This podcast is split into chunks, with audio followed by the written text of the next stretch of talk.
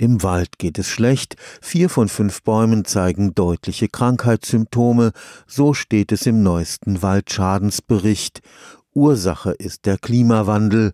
Lang anhaltende Dürreperioden im Sommer schädigen nicht nur Fichtenbestände, auch die Buchen leiden unter der Trockenheit.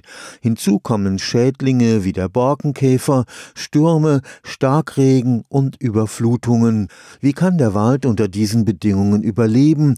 Wie muss der wirtschaftlich genutzte Wald in Zukunft aussehen, damit er die Belastungen durch den Klimawandel aushalten kann?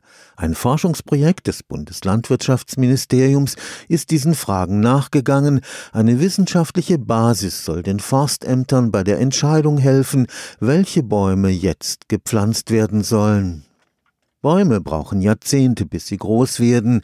Niemand weiß aber, mit welchem Klima wir in 20 oder 30 Jahren beispielsweise hier im Schwarzwald rechnen müssen. Es ist ganz schwierig für die Förster zu entscheiden, welche Baumarten sie jetzt anpflanzen sollen, weil man nicht genau weiß, wie sich der Klimawandel entwickelt. Man weiß aber auch gar nicht so genau, wie die, die Nachfrage entwickelt. Wichtigste Nachfrage für den Wald im Schwarzwald, weil es vor allem Nadelholz ist, ist der Bau- und Holzmarkt. Da geht es die Frage einher, wie sieht der nachhaltige, resiliente Wald aus in der Zukunft, der es schafft, mit deutlich höheren Temperaturen zurechtzukommen. Das betrifft vor allem die niederen Höhenlagen, also so bis 600 Meter, wo wir auch sehr viele Fichtenbestände haben, aber auch die höheren. Frau Dr. Christine Rösch leitet die Forschungsgruppe Nachhaltige Bioökonomie am Karlsruher Institut für Technologie.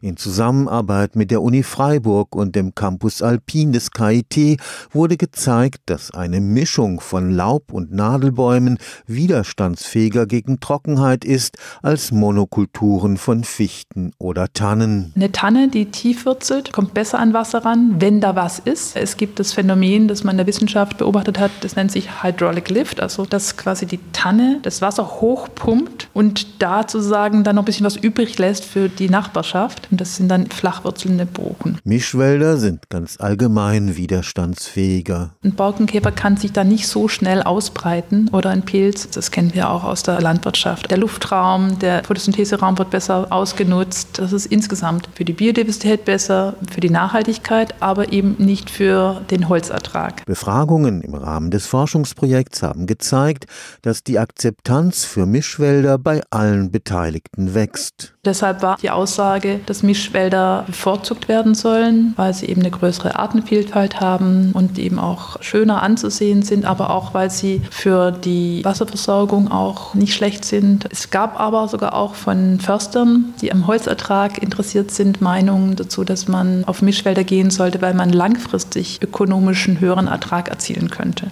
Die richtige Mischung unterschiedlicher Baumarten wird an die jeweiligen lokalen Gegebenheiten angepasst werden müssen. Der Mischwald per se ist ist nicht das Allheilmittel. Ja? Also nicht alle Probleme können durch Mischwälder gelöst werden und nicht überall passt ein Buchentannenmischwald hin. Es gibt sogar Überlegungen, ob man mehr als zwei, vielleicht sogar drei oder vier verschiedene Baumarten mischen sollte. Und Je nach Standort können es auch andere sein. Das heißt, wenn Sie die Förster befragen, die haben verschiedene Kandidaten im Rennen, also von der Traubeneiche bis vielleicht eine andere Art von der Weißtanne oder es geht vor allem bei uns hier im Schwarzwald um die Fichten, dass die Fichtenbestände umgebaut werden sollen. Die Kollegen in Freiburg haben mal geguckt, wie viele Flächen man umbauen könnte, haben da auch eine Fläche identifizieren können, spezielle Punkte, wo man sagt, da würde es gut passen. Für andere Flächen braucht es vielleicht andere Mischungen, um einen resilienten Wald zu haben. Stefan Fuchs, Karlsruher Institut für Technologie